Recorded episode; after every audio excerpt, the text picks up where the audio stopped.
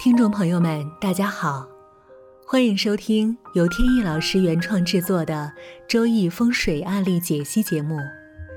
在这里，用一个个鲜活的案例串起博大精深的风水命理知识。客观与理性是节目的一贯宗旨，绝不照本宣科是我们的郑重承诺。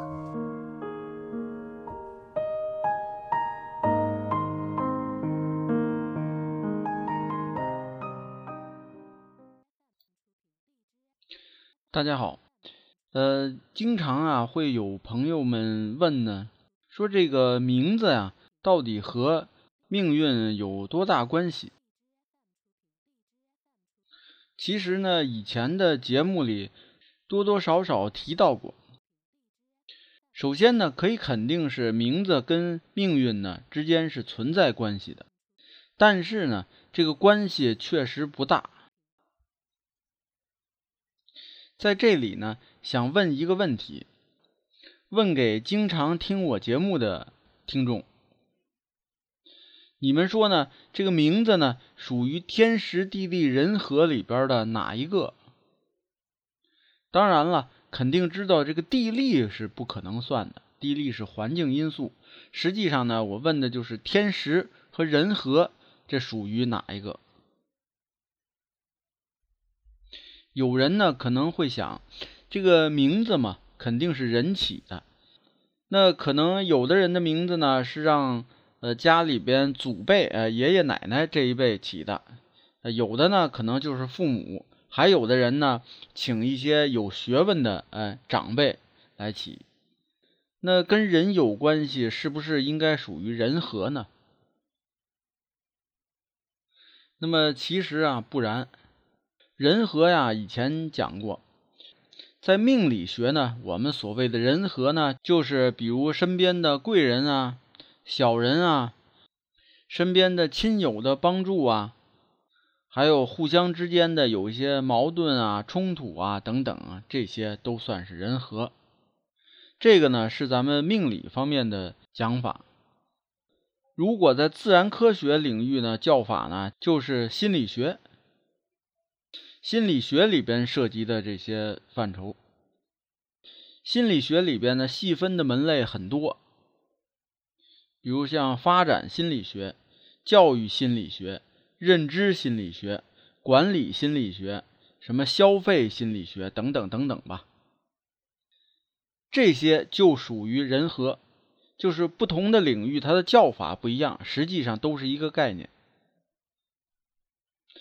那么回到刚才那个问题，起名属于不属于心理问题？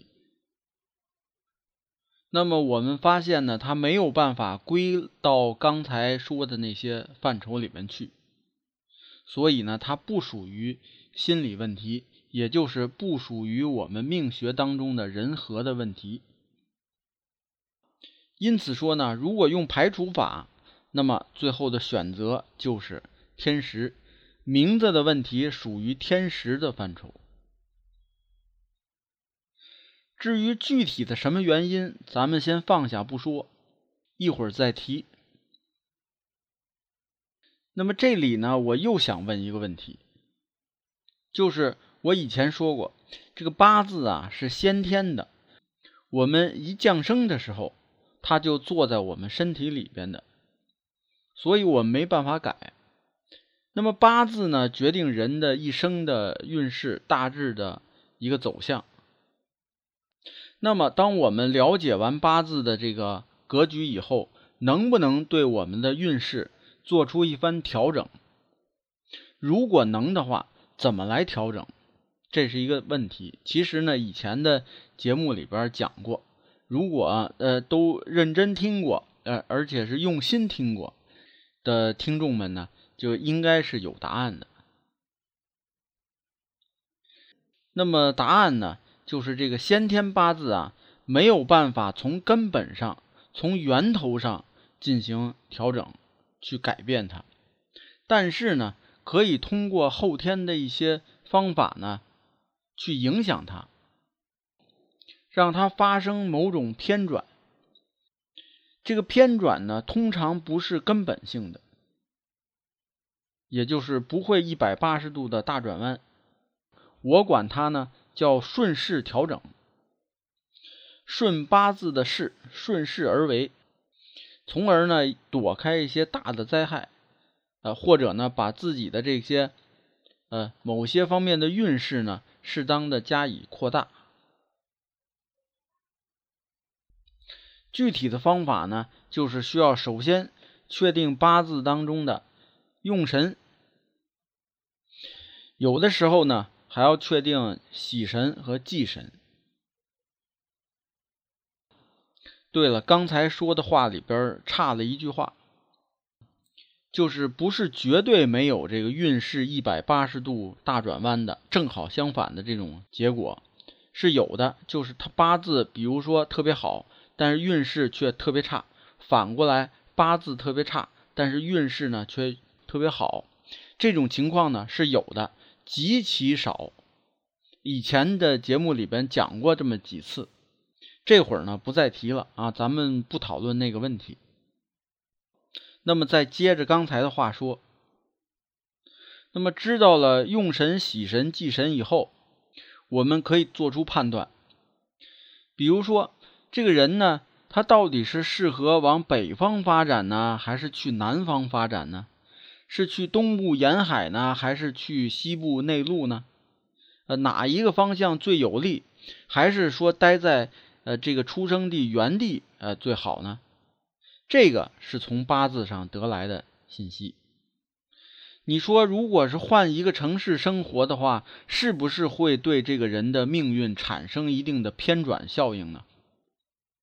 那肯定是有的。还有，比如说，有的人呢，他用神是木，那么身上呢就可以适当的多增加一些木气，或者呢是增加一些水气。为什么呢？因为水生木嘛。比如说，带一些木质的手串哎，这些挂坠或者呢是呢书包里边，呃，增加一些。这种的配饰等等的，再有呢，居家呢可以适当的用一些绿色或者是黑色，黑色属水嘛。当然了，这些都是适可而止，不能说家里边所有的东西都是一色的绿色。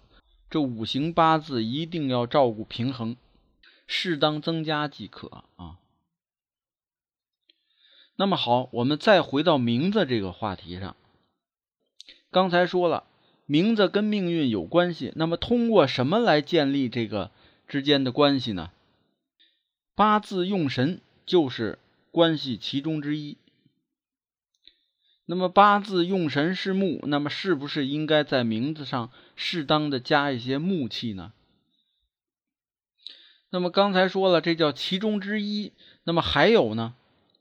就是周易八卦，咱们中国传统的命学呢，以两条主线为核心，一个就是周易八卦，乾坎艮震巽离坤兑这八个卦象，另一个呢就是天干地支，十天干十二地支组成了我们的生辰八字。刚才说了，这是最呃两个核心的理论，其他还有一些非核心的，这个呢大家也应该知道。不过呢，应用的人啊，现在呢确实比较少，我呢也没有做过太多的研究，所以呢不敢妄加评论。像其他的两个命学体系呢，呃比较大的就是奇门遁甲和这个星宿。奇门遁甲呢，以这个修生伤度、景死金开八门结合天干地支来对这个命理呢进行分析。这个星宿呢，主要是对星象的一些观测。天上呢有二十八星宿，分为东南西北中五个区域，其中呢影响到人的呢是东南西北四个区域，每个区域呢有七个星宿来掌控啊。但是呢，这个星宿呢。呃，因为它需要长期的对这个星空啊进行观测，啊，来观察这个每一个星宿它的这个变化，强弱变化，还有它这个位置变化，所以咱们现在啊达不到，呃，所以这个研究的人呢确实越来越少了。在古代呢，这个是皇家专用的一种体系，呃，比如这个明清时期呢有钦天监啊，他专门干这个事情。这个奇门呢和星宿呢属于非主流的这种命学体系吧。那当然了，有的人是专攻奇门的，这个需要指出啊。呃，除此以外呢，其他还有一些呃比较小的门类，像宫度算命啊、呃称骨算命啊等等啊这些相关的吧。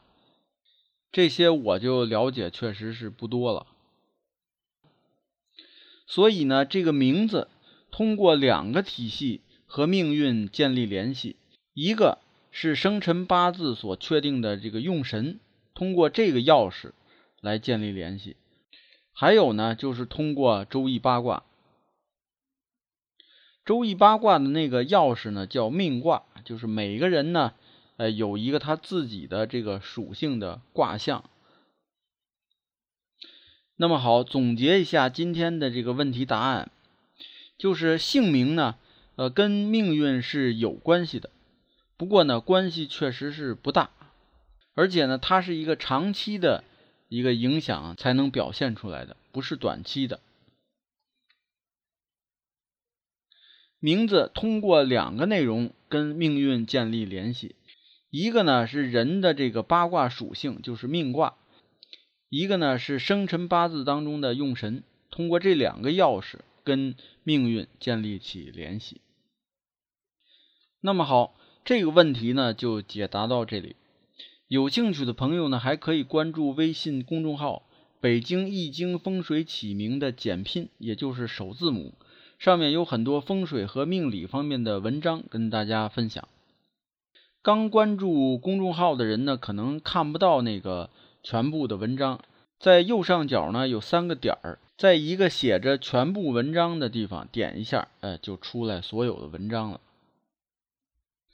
那么今天呢，由于时间的关系，暂时呢不聊案例了，案例留在下一期再讲。好，谢谢大家，朋友们再见。